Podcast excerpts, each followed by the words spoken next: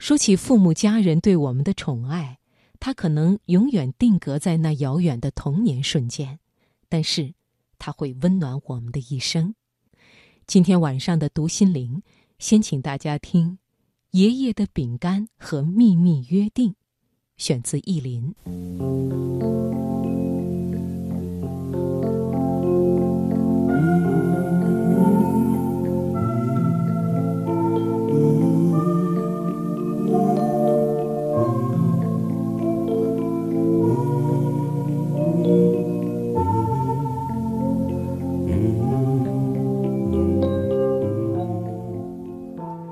小时候，爷爷的房间是个神秘的地方，有点像动画里阴云环绕的古老城堡，幽暗，但是对我有致命的吸引力。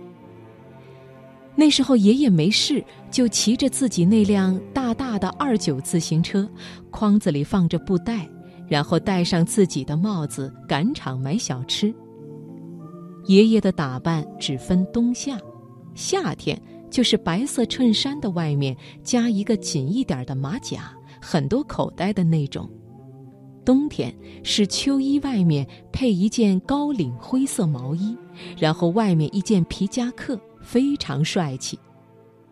市场上的人会说：“黄老师又来买东西呀。”爷爷会回答：“是啊，天气不错。”有一次。我半夜摸摸自己咕噜噜叫的肚子，偷偷的往爷爷的房间溜。那神秘、幽暗、恐怖的城堡，在我推开门的一瞬间，被打回原形。只听见爷爷巨大的呼噜声，房间里混杂着话梅糖和草药的味道，书桌上摆着各种大小的本子，各种大小的钢笔，还有个大衣柜。我走进爷爷，推了推他。爷爷，爷爷一下醒了，惊讶的问我：“你要做什么呀？”爷爷，我饿。爷爷皱了一下眉头，指着离炉子更远的地方：“你站在那里等一会儿。”过了一会儿，爷爷在秋衣外套好外套，回头对我说：“我给你讲，今天我给你的东西。”你不许给你奶奶说的。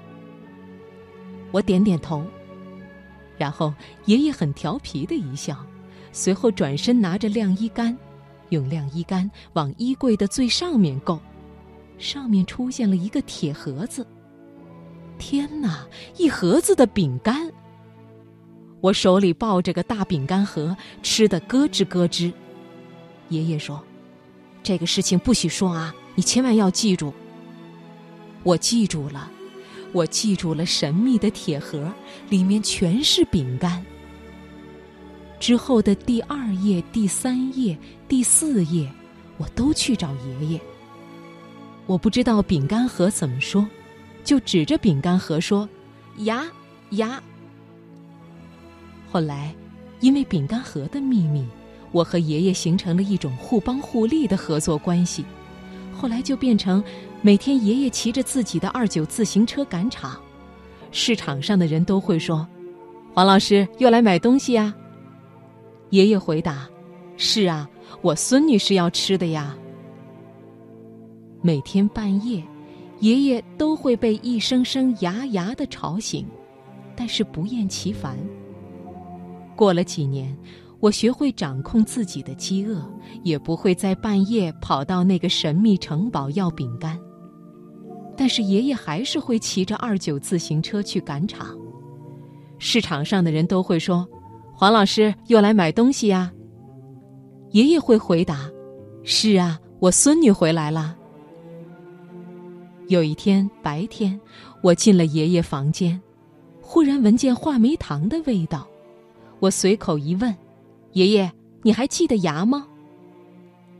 爷爷回头看我，有些惊讶，而后一下子从凳子上坐起来，用晾衣杆用力的够着，够下来一个铁盒，打开，里面都是饼干。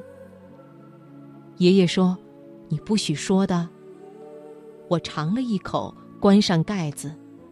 好的呀，就是有点潮了，不好吃了。爷爷没说什么，转身随便的把饼干盒放在了桌子上。后来，我再也没见到过那个饼干盒。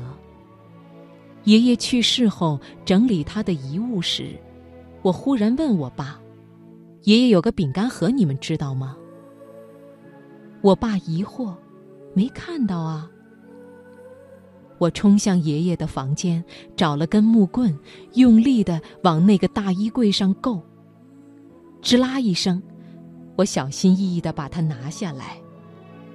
奇怪的是，盒子很轻，像个空盒。摇一摇，没听见声音。我打开盒子，没有受潮的饼干，看见一个饼干袋。包装完整，在空荡荡的盒子里碰撞。我看了下日期，正是我嫌弃饼干受潮的那个暑假。那天，我一个人把自己锁在爷爷的房间里，坐在床上，安安静静的吃完了一整包过期三年、包装完好的饼干。